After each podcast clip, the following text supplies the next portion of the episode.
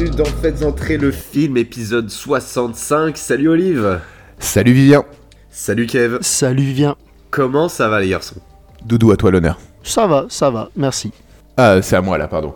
Euh, ça va, ça va, comme quelqu'un qui va perdre son travail. Mais euh, on est là, sourire, à fond. Sourire à fond. Eh ben moi en tout cas ça va. Ah oui, pardon. hein, euh, c'est euh, ça va très bien. Je suis un peu fatigué. On va dire que euh, le monde de l'audiovisuel français et parisien s'est réveillé entre midi et deux et nous a foutu une de ces frousses. tu n'imagines pas comment. Bref.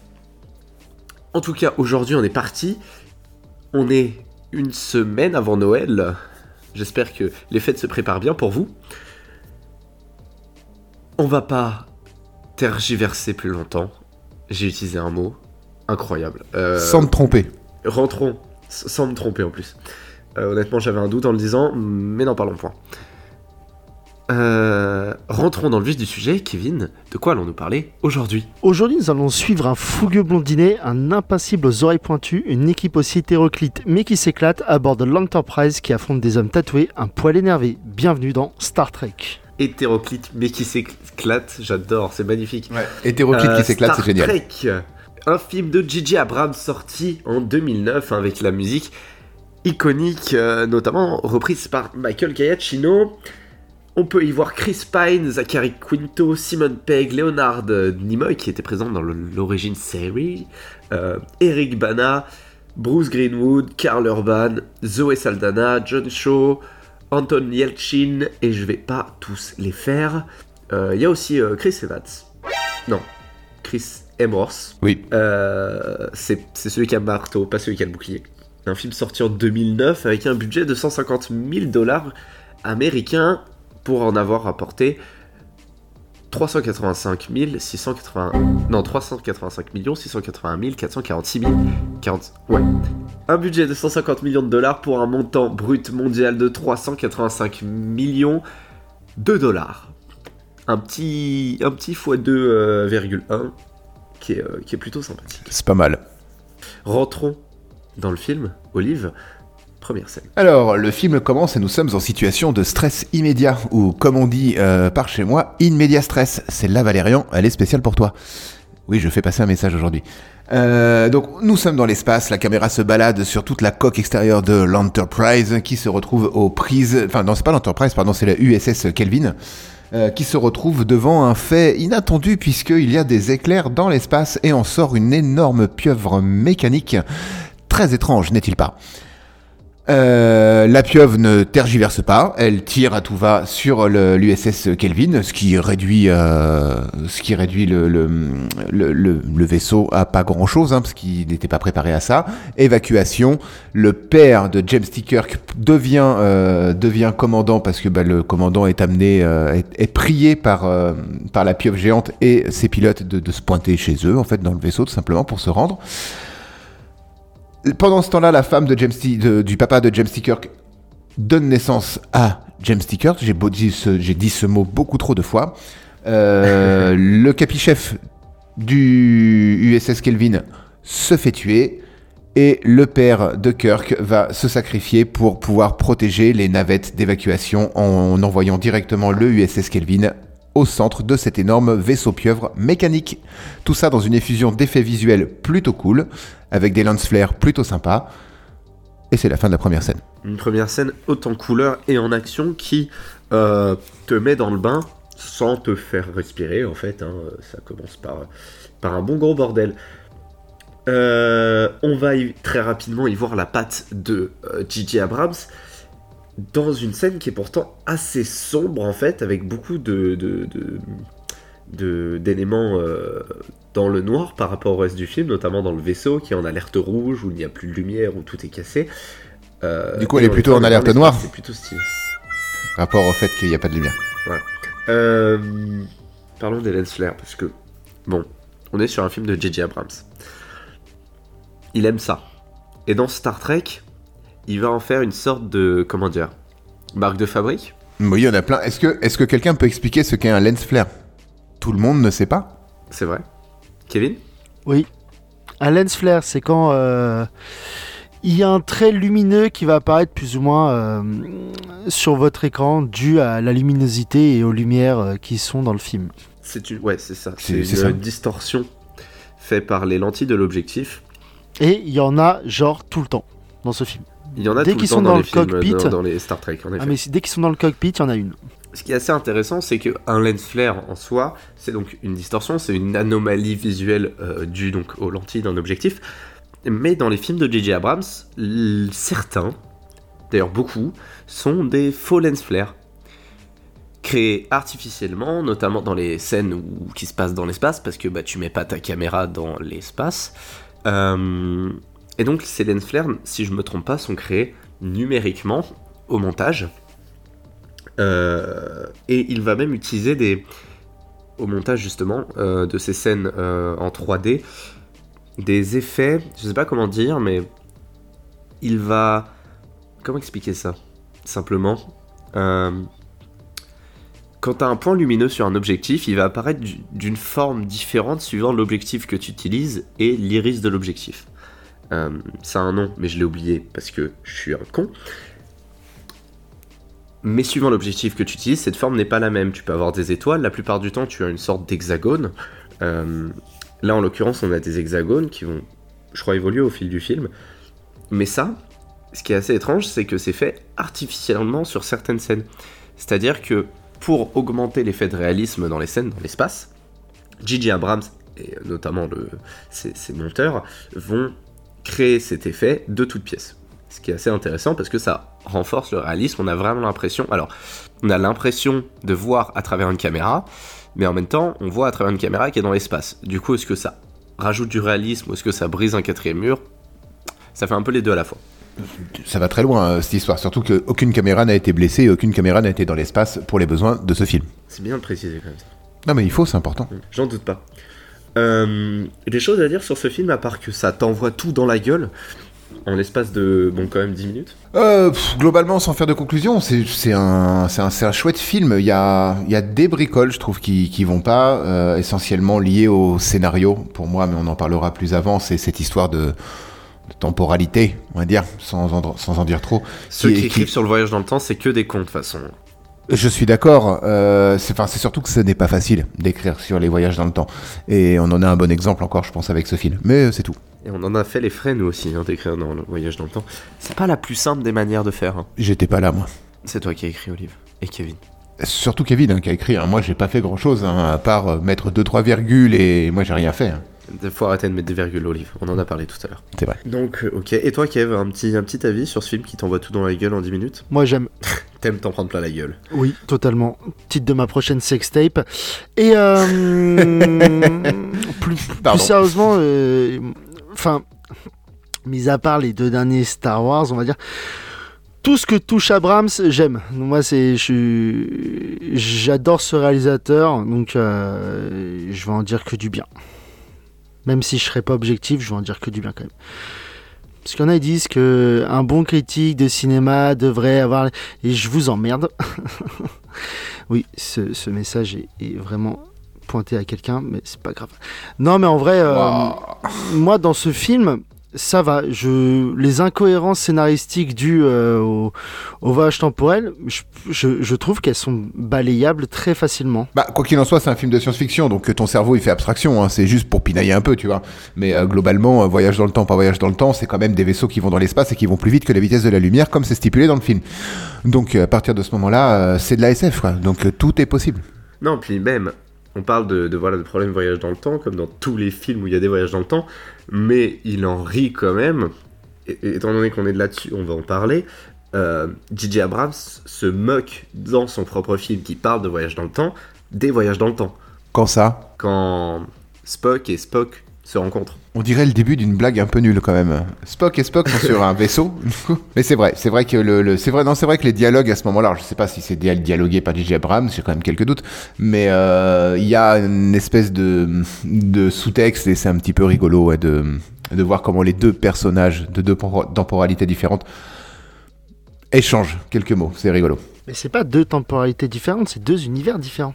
C'est vrai qu'on parle de voyage dans le temps, parce qu'il y a du voyage dans le temps, mais en soi, c'est pas vraiment du voyage dans Non, le parce temps. que même, Il y en a. même dans le film, c'est dit en fait quand euh, l'autre il te dit ouais c'est ce qui s'est passé il y a X années et l'autre il dit mais attends c'est bizarre les Romuliens t'as quelqu'un qui enfin je crois même que c'est Spock ou O'Hara qui va dire euh, c'est un univers alternatif Oui, tout à fait, tout à fait, bien sûr. Donc il va vite créer une, une règle simple. Le voyage dans le temps, ok, mais en voyageant dans le temps, on passe dans, un, dans une réalité, un univers alternatif. Donc en soi, il n'y a pas de Bah, souci. c'est ça en fait. Donc, euh, donc en, en vrai, on s'en fout de les répercussions que ça peut avoir dans le futur. Vu que c'est pas le même futur, ils réécrivent pas le futur. Vu que bah, les, futurs n'ont pas été encore écrits techniquement parlant dans cet univers-là. Donc euh, c'est de là où je dis que les incohérences dues au, euh, au voyage dans le temps, elles, elles sont enfin bâclées d'un revers de la main par le film lui-même qui dit bah direct il te dit bah c'est un univers alternatif. On pourrait être bien plus un- pinailleux, euh, enfin pinailler bien plus sur euh, Retour vers le futur qui lui, pour le coup, nique les codes. C'est ça, J.J. Abrams a eu l'intelligence de tout de suite vous dire euh, voyage dans le temps, ok, mais on va pas se casser la tête, hein, juste on passe sur un autre plan. Et c'est pas con parce que bah, du coup ça permet de- d'excuser plein de choses. Mais en parlant de voyage dans le temps, tout ça en fait euh, ça arrive pour une bonne raison. Euh, je vais l'expliquer en, quelques phrases histoire de venir sur un point que j'aimerais bien euh, étudier avec vous qui est en rapport avec ça. Il s'est passé que dans un- une réalité alternative à celle du film, entre guillemets, une planète est sur le point d'être détruite par une supernova. Spock, vieux, euh, donc Spock de la série télévisée de- des années 70, si je me trompe pas, euh, voire 60 peut-être même, Hum, 60, ouais. euh, va pour sauver cette planète en- avec une matière spéciale qui permet de créer des, trous- des trous noirs avec une seule goutte de, de, de- de grenadine. Mais avant de mettre la grenadine dans la supernova, bah dommage, la planète a déjà été détruite, pas la supernova. Il va quand même finalement stopper la supernova avec la grenadine. Beaucoup trop de fois grenadine et supernova dans cette phrase. Mais les derniers habitants de la planète qui ont été détruites, qui n'étaient pas là à ce moment-là parce qu'ils étaient sur le vaisseau de Alien, euh, vu que c'est un vaisseau, tu sais, c'est un vaisseau minier, t'as compris, Rapport. rapport, euh, sont pas contents et du coup euh, pourchassent le monsieur. Mais en le pourchassant, il tombe dans le trou noir et passe de l'autre côté de la réalité, dans une autre réalité, instantanément. Et euh, enfin non, pas instantanément, 25 ans euh, avant que Spock lui-même traverse ce trou noir. Euh, bref, euh, faut voir le film pour comprendre parce que c'est difficile. C'est vrai, c'est vrai que tu sais pas bien expliquer les choses, par contre. C'est vrai, hein. Ouais, je suis vraiment, je suis vraiment pas doué. Mais en gros, il y a des Romuliens, ils sont pas contents. Il y a Spock qui a essayé de les sauver, mais ils se comprennent pas bien. Et du coup, ils envoient Spock sur une autre planète. Et maintenant, ils ont de la matière pour faire des trous noirs et ils veulent détruire l'univers. Notamment Vulcain et euh, la Terre. Vulcain qui est la planète d'origine de Spock. Donc, ce plan des méchants. Alors déjà, on va parler du méchant. Et on va venir au personnage petit à petit. Le méchant s'appelle Nero. Est-ce que Olive, tu peux nous parler de Nero un petit peu? Oui, bien sûr, c'est un graveur euh, CD, DVD, Ah. Blu-ray. Et J'en étais sûr. Bah évidemment Fortement utilisé dans les années 90 et début des années 2000. Et euh, donc Nero, euh, c'est un, un personnage euh, tout à fait humain avec des tatouages, mais il est d'origine romulienne, c'est ce qui est dit dans le film en tout cas, mais pas de maquillage à outrance.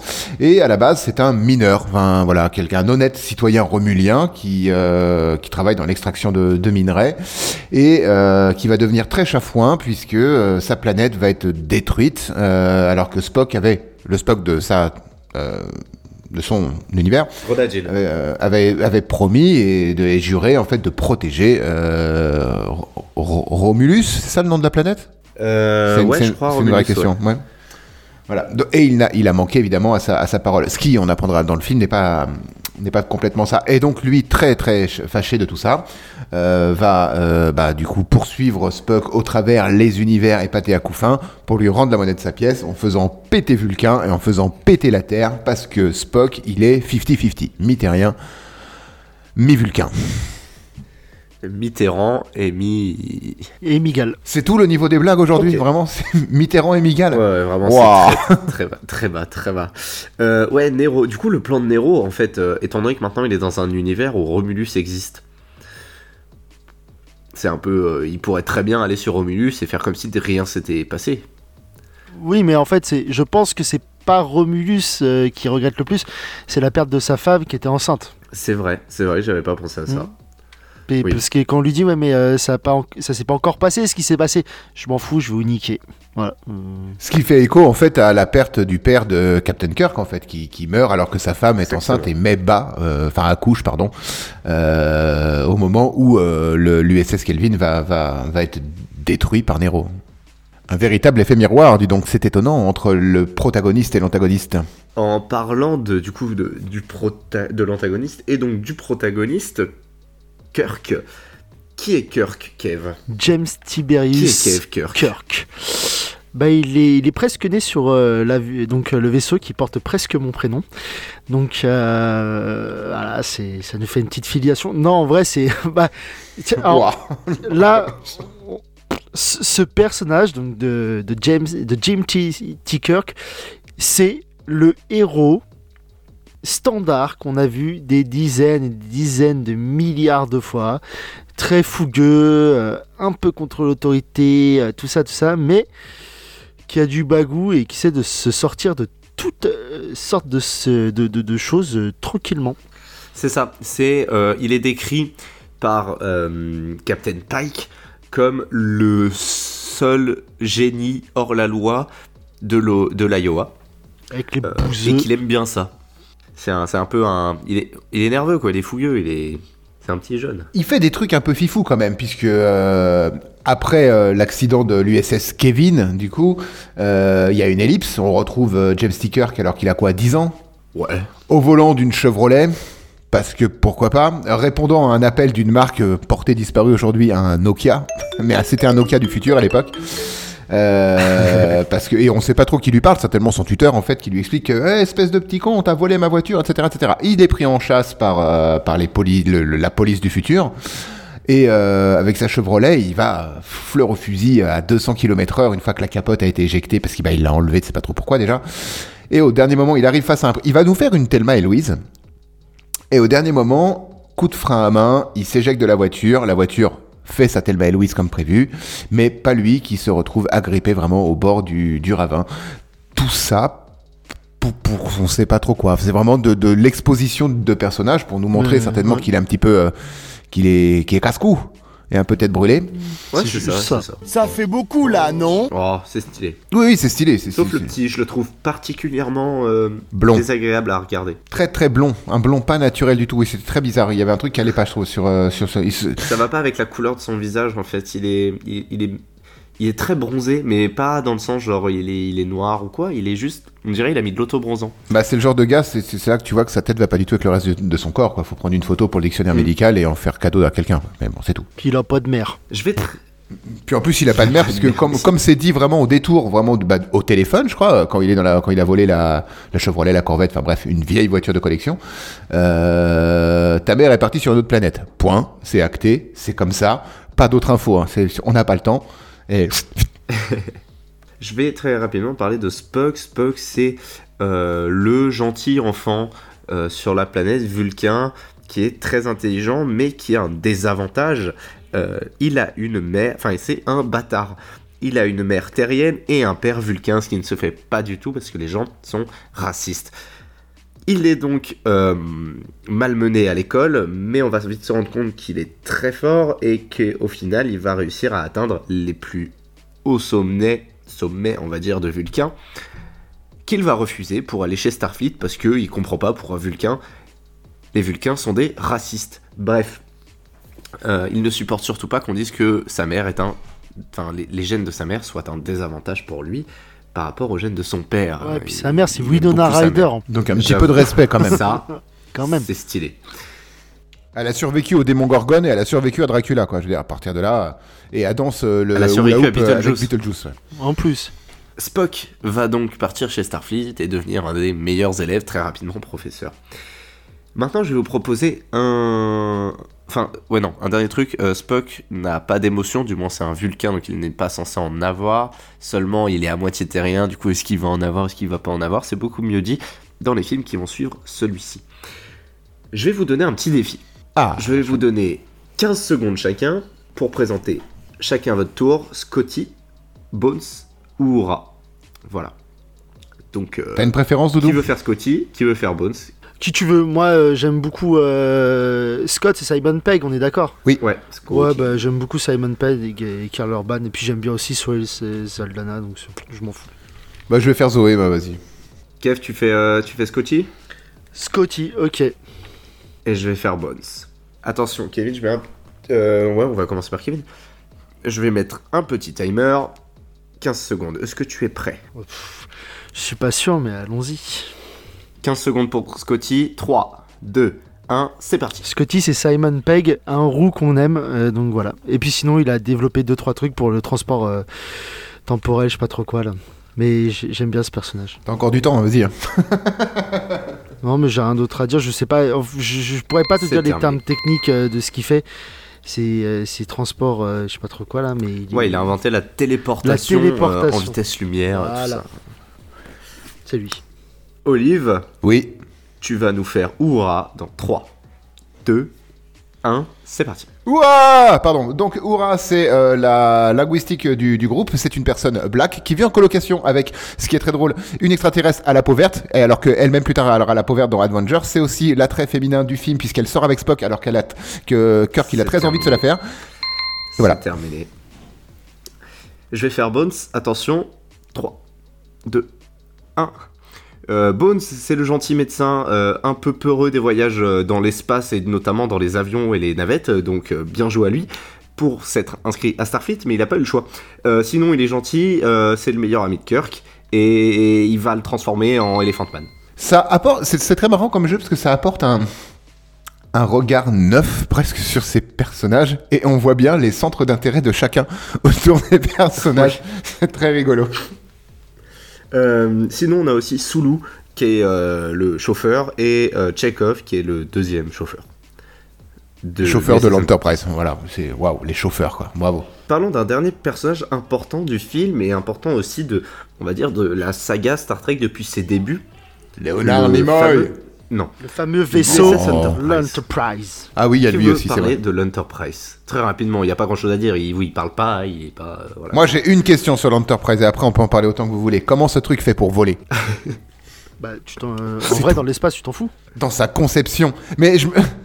Non mais dans sa conception et depuis le dé- depuis que je suis gamin et que je vois cette série, je fais attends. Attends. C'est une soucoupe volante avec des réacteurs et bon, d'accord. En ligne droite, il y a pas de problème, ils volent le truc puisque dans l'espace, on s'en fout, tu as raison, il y a pas de frottement. Mais euh, ça me semble pas la forme la plus opti-opti pour faire des cabrioles comme ils font dans l'espace. Mais après, c'est mon esprit d'adulte, tu vois. Mais même, enfin non, c'est pas vrai parce que même enfant, je me posais la question en me disant, mais quand même, c'est bizarre. On peut dire Voilà, exactement la même chose pour Star Wars en fait. Parce qu'ils ont pas de réacteur N'importe quel les vaisseau de Star Wars ne pourrait aller qu'en ligne droite. Ah, pour faire ce qu'ils font, il faudrait des réacteurs absolument partout. Bah oui. Non, moi ce que je me demande, enfin la question que je me pose, c'est que alors certes c'est très beau, les USS Kevin et l'USS Enterprise, ils sont très très mignons, très trucs. Euh, moi il y a juste un truc qui me chafouine, c'est quand on voit la taille du cockpit par rapport au reste du vaisseau, on se rend compte que le vaisseau il est assez gros. Quand tu, tu vois donc euh, dans l'USS Kevin là au début, il te dit euh, Captain Kirk, enfin ton père, il a sauvé 800 personnes, en sachant qu'il y a des gens qui sont morts aussi co- comment tout ça rentre dans ce vaisseau? Parce qu'il faut bien. Enfin, ok, ils ont chacun un poste, mais il faut compter les dortoirs. euh, Enfin, assez de nourriture euh, pour tout le monde pour un petit voyage. euh, même l'infirmerie, elle est pas si grande que ça. Je veux dire, ils sont. Enfin, on est. Enfin, j'estime. Genre, il y a 1000 personnes là-dedans. Mais c'est pas possible. mais si c'est. Moi, c'est- moi, ça me Oh. sort que tout. Alors, c'est ce genre de, de choses moi qui me sort totalement du film parce que, euh, ok, la logique, euh, ça viole, euh, ça vole, pardon.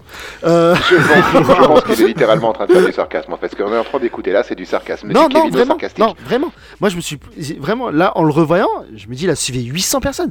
Je me dis, mais 800, ah, c'est pas possible. Comment ils ont autant de navettes que ça? Pour sauver Alors, les, navettes, je crois qu'ils quoi, ils sont, ils montent à 10 dans une navette, ça doit être ça, je pense à peu près. Si tu fais le ratio, je pense qu'ils doivent être Ouais. 10-12 dans une navette. Ah, mais C'est à peu près le même genre de 80, navette qui- euh, Ça fait beaucoup, ça fait beaucoup, ça fait beaucoup. Surtout que tu, on voit ça où elles sont logées 80 les navettes au début. hein. C'est énorme. Moi, je voyais ça comme ça. Après, je pense qu'on peut facilement trouver sur Internet, tu sais, une vue en coupe de, de l'USS Enterprise ou de l'USS Kevin. Mais euh, je pense que toute la, la partie sous-coupe volante, tu vois, vraiment sans les propulseurs, sans rien, c'est la zone de vie Donc il doit y avoir euh, cantina, machin, tout ce que tu veux.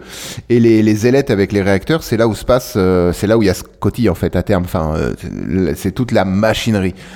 Après, est-ce que ça répond à ta question? Non. Est-ce que ça sauve le film de, de, cette, Non, de, ce- pas- de ce paradoxe? Non plus. Parce que on voit pas tant de monde que ça. Et je trouvais ça un peu dommage. Il aurait dit, ouais, on a sauvé 12 personnes. J'aurais dit, ah ok. Mais ça fait moins héros euh, d'un coup. Fallait un chiffre sympa, c'est le chiffre passe partout. Ils étaient 125. Ok. Ton père a sauvé 14 milliards de personnes de son vaisseau. Euh, alors, euh, Pike, je veux bien que tu t'aimes bien mon père et tout, mais à un moment donné, euh, quand même, déconne pas. Captain, Captain Pike, il, vous- il y avait une relation entre mon père et vous, non? Il se passait un truc, franchement. Non, mais vous pouvez me le dire maintenant, il y a prescription. Ma mère est partie sur une autre planète. Du Après, coup, euh, vous pouvez me le dire. Je peux comprendre, mon, le, papa Kirk, c'est quand même un beau gosse. euh, veut dire, à un moment donné. Oui, et puis peux Pike aussi, hein, euh, ça va, hein, c'est un beau vieux. Hein. Euh, tu, tu peux flancher, c'est pas grave, on- personne te juge. Mais euh, non, moi c'est vraiment. ça m'a interrogé quand j'ai vu ça. Je paraît beaucoup quand même. Sinon, un truc euh, qui a rien à voir, mais qui est super intéressant, que j'aime beaucoup dans ce film, c'est. Je l'ai noté plus ou moins deux fois où ça se voit et ça s'entend vraiment. C'est donc dans la première scène où tu as une explosion, où tu vas avoir énormément de bruit, et à un moment donné, ça ouvre sur l'extérieur, donc sur l'espace, et t'as plus aucun bruit. Ça fait. Oui, j'ai tu trouvé ça super intelligent. Et je fais waouh Pour une fois que. Ouais. Bon, après, dans le reste du film, je peux comprendre aussi que t'as besoin d'un peu de son dans l'espace parce que sinon ça va être chiant, surtout pour un film de SF grand public. Mais il y a aussi la, la phase où euh, Kirk, Sulu et le teubé ils sautent en parachute. vraiment, lui, il est vraiment juste con. Ah oui, non, il n'y a pas d'autre. C'est bien, Les ça me remonte le moral de deux. Non, mais les mecs, ils, ils décrochent leur euh, parachute à 4000 euh, mètres. L'autre, ils, ils font, mais. Non, non, c'est bon, encore. 1000, 300, 200. Pff. Ah bah, il fallait peut-être l'ouvrir à un moment donné, Olson. Mais c'est là, C'est parce qu'il parle du teubé là. hein. D'accord. quand ils sautent, donc, de- enfin, quand ils sont, quand ils sautent, quand ils sont largués euh, de la navette, t'as plus aucun bruit. T'entends juste leur respiration, leur allaitement. Euh, et, Et le, le vent Ouais. qui augmente en Et- entrant dans Ouais, l'atmosphère. c'est ça. Plus tu rentres dans l'atmosphère, plus tu entends les bruits extérieurs. Et j'ai trouvé ça super. Oui, j'ai beaucoup aimé. Déjà, cette scène-là, elle est dantesque, mais en plus, la gestion du son, t'as raison, elle est très cool. En faisant ça, J.J. Abrams et les, les du film, en fait, euh, prouvent, enfin, les, les scénaristes du film prouvent qu'ils sont pas cons et qu'ils savent comment euh, fonctionnent les règles de notre univers, mais que pour les besoins d'un d'un univers fictif comme un film, on va quand même faire des piou-piou dans l'espace parce que bah, c'est stylé. On est bien d'accord que Start, quand l'Enterprise ou même le- l'USS Kevin euh, ouvre le feu, ça fait bien des piou hein, euh, Oui, ça fait mais- des piou dans l'espace, ça Mhm. tout va. Mais il en fallait aussi un peu, on est d'accord. Encore Non, une mais fois, c'est beau- et c'est- et c'est on n'est pas dans ça- 2001, quoi. Ouais, et puis on n'est pas dans Gravity, quoi. Mais c'est bien que ça amène ça. Et puis surtout, la façon dont c'est amené, vraiment, la toute première fois où euh, t'as une. Je crois que c'est une femme qui court dans les couloirs avec des explosions. T'as vraiment. Oui. bah, le son, il est saturé, ça. Tu comprends que c'est des explosions dans un endroit clos. Et t'as l'ouverture sur l'extérieur et plus rien. Juste la beauté de l'espace. Pas, il y a un, et ça. un cadavre. mais, ça, ça va encore. Non, moi j'ai trouvé Non, tout, ça très bien amené. bien Ouais. Ouais, ouais, c'est très très bien amené, très bien géré. euh, Mais le, le son, de manière générale, dans le, dans le film, et essentiellement euh, sur la scène que tu décris où il saute en chute libre, euh, était très très bien géré. Enfin, moi, ça, m'a, ça, ça, ça, ça a fonctionné sur moi. Et euh, moi, j'ai juste une autre question. Donc, euh, il y a le vaisseau des méchants. Hum, je sais pas trop comment il s'appelle. Mais Octopus. Octopus. Donc, l'Octopus, qui est euh, un. c'est minier. un vaisseau minier transporteur de, de minerais, j'imagine. Il a un armement, mon gars. C'est. Waouh! Puis ça fait 25 ans qu'ils... Et ça fait 25 ans qu'ils sont là. Ils ont encore des munitions. Puis ils ont encore de la bouffe. Eux, ils ont encore de la bouffe. Non mais Et puis tout le monde peut respirer normalement dans leur vaisseau, ça va. Oui, puis il a l'air d'avoir des trous dedans. Alors que c'est ouvert partout. grave. Puis C'est vrai qu'ils austère. respirent à peu près le- correctement partout. C'est presque un respect de l'œuvre originale. Euh, dans tous les épisodes de Star Trek, ils allaient pas coller des casques euh, aux, aux héros, tu vois. Et dans, dans la série, hein, je parle. Et dans tous les épisodes de Star Trek, les gars, ils allaient à chaque fois, ils, se- ils, ils vont, ils visitent un nombre de planètes, ce qui est quand même euh, relativement copieux, tu vois. Mais, mais ils y allaient toujours comme ça. C'est respirable? Oui, oui, c'est bon, pas de problème. Ok, on y va. En même temps, pour les humains et ceux euh, qui ont une tête humanoïde, euh, le casque, ça va, il passe. Mais tu, tu vois deux, trois autres euh, extraterrestres et tout, comment tu, comment tu fais un casque à leur, à- à leur taille? Le mec au bar au début, tu sais, qui a une tête en Oui, oui. allongée, là, une tête d'aubergine. Ça fait très Star Wars cette Ouais. scène d'ailleurs. Bah, c'est une scène Oui, de cantina, quoi. Oui. Et, et qu'une petite bagarre. Mais lui, tu peux pas lui faire une- un casque. C'est pas possible. Bah, il faut un système de respiration adapté à, sa, à son origine, en fait. C'est c'est comme tout, tu vois. Euh, Il y a forcément un casque qui doit y, aller- qui doit y aller. Il y a un truc que je trouve très drôle aussi, c'est euh, donc Starfleet. Quand ils sont à l'école Starfleet, là, je- ils sont dans quel pays? Enfin, ils sont sur la Terre? Euh, oui, ils sont sur la Terre, ils sont euh, à San Francisco. Il y a le pont de San Francisco qu'on voit à la fin se... pr- Non, qui se fait pas détruire, d'ailleurs. Non, non, mais c'est le. Non, il se fait pas détruire. Non, et puis encore, ça, ça, c'est, ça veut pas dire qu'ils sont là, parce que c'est, ils sont encore dans les airs. Mais parce que euh, donc il y a des échanges euh, interraciaux, j'ai l'impression. Donc t'as des gens euh, verts et tout machin. Mais sinon t'as que des blancs. Il y a pas... euh, C'est vrai Non, il y a que Dans- des blancs, comme- pas fait attention. Il y a- enfin, il y a pas que, mais il y en a énormément beaucoup. C'était pas bien cette phrase, elle était pas très française, mais euh, C'est c'est beau. voilà. C'est pour qu'on, je, je sais pas, mais je trouve que j'aurais kiffé moi la scène où tu sais il est avec le conseil là en train de, de faire, euh, enfin Ouais, j'avoue. J'aurais que- aimé avoir Ouais. plein de têtes différentes dans le public. Non, mais ça fait, ça fait très secte parce que t'as as plein de têtes blanches sur, euh, sur des vêtements rouges, ça fait assez spécial. Bon, ils auraient pu porter des capuches pointues blanches, hein, ça aurait été un petit peu le plus, tu vois... euh, Ouais, mais euh, Ouara, on l'aurait reconnu tout de suite. J'aimerais bien euh, aller sur Delta Vega. Ok, Un petit peu. Est-ce que vous on y va. ce que c'est Delta Vega C'est hot. Oui, exactement, c'est hot. voilà, c'est très simple. c'est hot et pourtant, c'est pas chaud. Non, on, on est d'accord que quand... Pour donner un petit peu de contexte, je sais que vous attendiez cette phrase. Euh, péripétie et Spock, qui est euh, à ce moment-là de, de l'histoire commandant, euh, commandant de l'Enterprise, euh, décide de euh, débarquer Kirk. Donc Kirk est expédié euh, manu dans une, dans une capsule direction la première planète qu'ils vont croiser. Mais il y a des planètes partout dans cet univers. Et euh, en attente de, de récupération et surtout une planète où il y a une, euh, une base quelque part de Starfleet pour pas qu'il soit quand même laissé à l'abandon. Mais euh, bon, il est quand même laissé à l'abandon parce qu'il est il atterrit à 14 km de toute civilisation et euh, la voix de la navette lui dit bien restez ici dans la navette euh, déjà parce qu'il fait froid, mais restez ici jusqu'à ce que les autorités et les autorités viennent vous chercher. C'est un peu euh, e- expéditif comme euh, manière de faire, genre débarquez-moi lui, débarquez-moi ça, et hop en capsule et full camp. Ouais, c'est le seul moment où je vraiment j'ai un truc à redire contre le scénario du film en fait. Parce que Spock est censé jouer du moins une personne très calme, très sereine, et, Kirk le dit lui-même, ça ne respecte pas les règles de, de, de prisonnier et tout ça. Pourquoi Kirk a fait ça alors que Kirk est la personne droite par excellence euh, Pourquoi Spock a fait ça Parce que Spock est la personne droite par excellence. Mais il vient de perdre sa mère et sa planète quand même. Ouais, mais bon, la, Ouais. la seule raison, c'est qu'il faut faire avancer le scénario. Et puis sinon, il pouvait pas retrouver, euh, retrouver Scotty quoi. Ce qui est un peu dommage.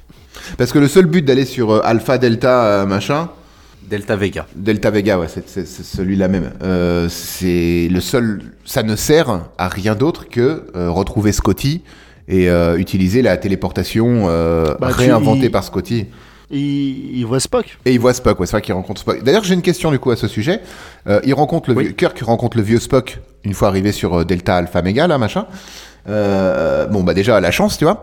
Et après, ils courent ensemble et ils se réfugient dans la base de Starfleet où il y a euh, Scotty qui, qui est puni et qui est là-bas aussi en, en, man- en manutention. Et Spock explique à Scotty, au détour d'une conversation, que Scotty va inventer un moyen de se téléporter à des endroits divergents et en mouvement vers une station euh, base qui elle-même est euh, en hyperespace, ce qui est normalement impossible. Et euh, Scotty lui dit oui, techniquement c'est possible, machin, machin, mais je sais pas encore. Enfin, ma, formule, elle, elle colle pas tout à fait. Et Spock lui donne son équation. Il dit, il lui montre, et il fait ça, c'est l'équation que vous allez inventer plus tard. Du coup, qui a inventé l'équation? Ah, ah, le poule, le poule ou le, waouh, la poule ou l'œuf Parce que tu serais tenté de dire que c'est Scotty. Je suis pas sûr qu'une poule elle puisse euh, inventer ça. Non, pourtant c'est, oui, t'inquiète, Kevin, on t'expliquera. Alors, technique- euh, techniquement parlant, c'est Scotty qui l'a inventé. Techniquement, c'est Scotty. Parce que c'est dans un Scotty autre qui univers. l'invente dans une réalité alternative. Ouais, c'est vrai que c'est y a cette histoire Voilà. de- d'autres univers et, Et- pas de et voyage après, dans le temps. Ça, je- effondre- ça fait effondrer mon paradoxe. Ouais. Et ouais, Est-ce qu'on peut et- finir un truc sur Delta Euh, ouais, vas-y. Cet univers est très, euh, on va dire, humanoïde. Euh, on en parle des, des bestioles de Delta ou pas? J'ai vraiment cru, moi, que ça allait être en mode. Euh, le petit, donc euh, pourchasse, se fait bouffer par un gros. Il y a un autre gros qui arrive pour encore en bouffer un Ouais, autre. ouais. Bah, façon la menace fantôme, en fait. alimentaire. Je me suis dit vraiment, il va y en avoir, un- il y en a un gros qui va arriver encore. Mais non, je suis désolé. Alors, le premier, il a de la fourrure, ça me dérange pas. Le deuxième, il a pas de fourrure. Il est rouge. Le je veux deuxième, dire, c'est un- euh, on est d'accord, c'est un, c'est un homard. Oui. Oui, c'est un homard géant, euh, mais, mais, mais en plus il est rouge, je veux dire, en termes de camouflage sur une planète où il fait que de la glace, Ouais. c'est pas le plus malin Non. malin. Ou sinon, c'est lui qui est au-dessus de, de tout. Ouais. Enfin, de la liste, euh, j'allais dire électorale, mais c'est pas la bonne liste. La liste de la chaîne alimentaire. Parce que je vois pas comment il a pu sur, son espèce a pu survivre. Mais moi, j'ai un truc, euh, parce que on peut se dire, ah, c'est un peu de la chance quand même qui tombe sur Spock et sur Scotty. Sur Scotty, oui, totalement. Sur Spock, non, parce qu'il a été laissé là. euh, ça, a l'air d'être la première planète vivable euh, juste à côté de Vulcain, parce qu'il voit l'explosion de Vulcain de, la planète. Je veux dire, ils étaient vraiment très très proches. Ah, c'était la Vulcain, c'était littéralement la lune de Delta Alpha Méga là. Oui, parce que. Pour un peu de contexte, euh, Spock, là on parle du, du vieux Spock, du Spock de l'autre réalité, qui s'est fait capturer par Nero euh, et qui est donc déposé sur cette planète, en effet, pour voir la destruction de Vulcain par Nero et sa grenadine. C'est ça. Et, pas, et, et moi, il y a un truc pareil qui me. Je veux dire, c'est, c'est tellement lunaire. C'est donc, ils rencontrent machin, ils vont voir Scott. Scotty. Et Scotty, il y a une planète qui vient de péter, mais pas très loin de toi. Le mec, il est en détente. Je suis même pas sûr qu'il soit au courant. Il avait pas de fenêtre dans son habitacle, donc euh, du coup, euh, non. Il, il avait pas ses news. hein, euh. Ah, mais c'est ça, hein, c'est vraiment. euh, Ah, vous êtes venu Parce que j'en ai marre de bouffer de la ration. C'est comme ça qu'il accueille, euh, qu'il accueille Kirk et, euh, Spock. hein. Ah, bah, vous êtes ceux qui venaient, enfin, vous venez prendre la relève, vous vous, a- vous apportez de la bouffe? Non, même pas. Hmm. En tout cas, Oui. euh, quoi, quoi d'autre à dire sur ce film en fait? D'énormes scènes d'action. On peut pas ne, là parce qu'on a quand même tapé un peu sur le film à droite à gauche, mais on peut pas lui enlever que il est bourré jusque la gueule de, de, de scènes d'action qui sont cohérentes, logiques, ce que vous voulez, mais en plus très bien, je trouve rythmées, mises en son et lumière du coup. Mais euh, c'est des scènes d'action qui fonctionnent bien et elles sont variées. Il n'y a pas que de l'action dans l'espace. Il y a euh, cette histoire de, de, saut dans le dans le vide pour euh, rentrer ju- jusqu'à rentrer dans l'atmosphère de Vulcain pour effectuer une tâche, pas spécialement en dire plus ici, euh, toutes les scènes dans, dans l'espace, mais aussi les scènes qui se passent sur Terre. Il y a énormément d'actions dans des environnements variés, et c'est plutôt euh, agréable en fait à regarder parce que elles sont intelligemment posées dans le film. C'est pas un enchaînement de scènes d'action euh, dans des dans des environnements divers. C'est vraiment un peu d'exposition, une péripétie de l'action et encore un peu d'exposition, etc. Donc le ce qui pour moi je trouve fait que on ne s'ennuie pas en regardant Star Trek. Et puis t'as la magnifique, euh, magnifique musique euh, reprise pas. Enfin, re- re- je sais pas. Attends, la musique originale de Star Trek, c'est celle-là ou pas? C'est une autre version, mais oui, le thème, un des thèmes principaux de Star Trek, c'était celle qu'on a dans le film, bien sûr. Un thème repris de plus par un des plus grands compositeurs euh, aussi, enfin, du cinéma de, ne- de notre, de notre, de notre, de nos décennies, on va dire, de notre vivant, Michael Giacchino, incroyable dans, tout ce qu'il fait, qui fait énormément, si je me trompe pas, qui, enfin qui fait si je me trompe pas, il fait énormément de collabs avec euh, avec euh, J.J. Abrams. Hein. Je crois il a même fait des musiques pour Lost, si je me trompe pas. Euh, et, donc Michael Giacchino qui te met tout ça en musique, une musique qui reste dans la tête comme l'a dit Olive, euh, qui est juste super prenante. Moi cette musique-là, après avoir regardé un Star Trek, je ne peux que l'écouter en boucle. Alors moi, je l'écoute pas en boucle, par contre, elle est dans ma tête un long moment. Ce qui finit par être un peu chiant.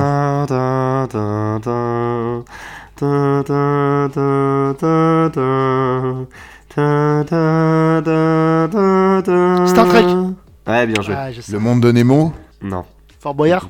non plus. bienvenue chez les ch'tis. Non. Non, et puis, euh, petit truc aussi, c'est il y a de l'humour, mais il est pas omniprésent. Oui, il est distillé par Ouais. touche intelligente aussi. Mm. ouais. On se rend compte que le thème du, du film est quand même un truc assez grave. Ça parle de génocide. Il est, il est floqué euh, sur Amazon Prime, drame, action, comme euh, catégorie de film. Alors on sait tous que les catégories de films sur les plateformes de streaming, c'est toujours un petit peu euh, euh, au sens Ouais. du vent, Ah, tu vois. Vas-y que je te pousse. hein. Ouais, à la va comme je te pousse. J'ai vraiment mouillé mon doigt et mis mon doigt en l'air en attendant que le vent souffle. Mais euh, encore une fois, vous ne me voyez pas. Peut-être que ça va venir dans pas longtemps, mais pour l'instant, vous ne me voyez pas. Euh... Oh, oh là, ce caillou que je viens d'envoyer là. J'aurais dû fermer ma gueule. Bref. Euh... Bah oui, écoute, n'ayant plus de boulot, enfin peut-être bientôt plus de boulot, euh, je vais devenir youtubeur, je vois que ça. hein. Ou le suicide, je sais pas. On verra. Vas-y, reprends derrière ça, vas-y. Moi, j'aime beaucoup l'explication de Nero quand on lui dit Vous avez fait un génocide. Il fait Oui, mais j'en ai aussi empêché un. Euh, c'est, écoute, euh, déconner. Bien joué, mais, mec. mais elle est éclatée. Mais t'as raison, elle est éclatée. Et encore une fois, c'est pas un génocide. Ta, ta, planète, c'est juste le réchauffement quoi, climatique. Largement, quoi, vraiment. c'est, c'est l'avenir. Enfin, c'est normal. C'est- au bout d'un moment, bon bah. C'est le futur, frérot. La supernova, elle a niqué ta planète. Après, ce qui est dommage, hein, parce que je pense pas qu'une supernova, ça se fasse en aussi peu de temps. Donc je pense qu'ils auraient pu évacuer les planètes avant. Mais euh, voilà, après, c'est. Je pense qu'il y a deux trois signes avant coureur, avant, avant coureur. euh, Parce que euh, je suis pas sûr que chez, chez Romulus, euh, t'es Vancouver, parce que ça, c'est c'est ici. Non, c'est oui, c'est plus chez nous, c'est plus Ouais, euh, ouais. Canada-Québec, quoi. Ouais, ouais. Ok. Est-ce qu'on partirait pas sur les conclusions J'ai envie de dire, ce film, de toute façon, c'est un film un peu à vivre, je, je- je pense. Kev Euh, par où commencer euh, j'ai, Moi, j'ai aimé. Voyez-le, J'ai- voyez-le j'ai- pas. j'ai- voyez-le. J'ai beaucoup aimé, je l'ai vu au cinéma, je l'ai revu là. J'ai beaucoup aimé la trilogie, moi, Star Trek. Et euh, c'est peut-être pour ça aussi que j'étais tellement hypé par euh, les, la trilogie Star Wars qui est sortie après, parce que c'est J.J. Abrams qui devait s'en occuper. Et moi, je suis un fan inconditionnel de J.J. Abrams, comme je l'ai dit au début. J'ai dû voir tous ses films. Bon, il en a réalisé que 6, vous me direz. euh, c'est pas foufou, mais euh, c'est déjà pas mal. Et il a fait des, des séries que j'adore, euh, Fringe. En fait, c'est pas euh, regarder Star Fringe et Person of Interest qui sont sûrement deux de mes séries préférées aussi. Non, Lost. euh, Alors, Lost, il a fait juste le pilote. Hein. Ouais, Après, il mais s'est cassé. il a quand même... euh, Il a quand même scénarisé certains épisodes. Euh, plus, plus trop, parce qu'il partait, parce qu'il bossait sur Star Trek, je crois en plus. Il est pas resté ouais, tant mais que ça Star sur Trek, Lost. c'est c'est genre, il a dû bosser dessus en 2006-2007, donc jusqu'en 2006 au moins. euh. Lost, il a pas tant bossé que ça. J'étais étonné moi aussi. euh, Bon, il a fait Alias aussi, que vous devez sûrement connaître. Mais euh, oui, il a fait des séries qui ont marqué leur temps, j'ai envie de te dire. Non, en fait, moi, c'est pas. euh, Enfin, kiffer Star Trek, regarder Star Trek. Mais surtout, euh, penchez-vous un peu sur les travaux de J.J. Abrams, parce que la dernière trilogie, enfin, lui rend pas euh, service parce que voilà, il y a eu des problèmes en interne. Mais c'est un mec. J'adore ce qu'il fait en fait, son travail, son, il arrive à toujours produire les bonnes choses, à réaliser des trucs sympas. Donc euh, vraiment, euh, foncez, foncez voir euh, Star Trek et puis après foncez-vous, euh, foncez euh, voir des trucs de J.J. Abrams. Ok, merci beaucoup Kevin. Euh, Olive. Voyez-le, voyez-le pas. Faut arrêter avec cette blague, c'est nul. Euh, voyez ce film, c'était un plaisir de retourner. J'avais vu le, je l'ai vu celui-ci, je l'ai vu au cinéma. Je crois que c'est le, le dernier que j'ai pas vu au cinéma. Bah, peu, peu importe. Euh, grand plaisir, c'est de la science-fiction euh, populaire. Ça passe tout seul. C'est, c'est habilement ficelé. C'est très bien réalisé. Si vous aimez les réalisations modernes, hein, ce que J.J. Abrams, il réalise quand même de manière très moderne. Il utilise plein de- d'artifices différents, que ce soit de la CGI, beaucoup des quelques effets pratiques, etc. Mais au-delà de ça, il y a une façon, il y a un, il y a un cadre J.J. Abrams qui est plutôt, qui est plutôt agréable. Enfin, en tout cas, moi, ça me plaît. Euh, donc, dans tous les cas, euh, oui, euh, bon, bon divertissement. Ça passe, ça passe vraiment crème. Plaisir de revoir Léonard Nimoy, Nimoy dans son rôle phare, parce que bon, pas fait grand chose d'autre. Si, il a joué dans Fringe, euh, pour faire écho à ce que disait Doudou.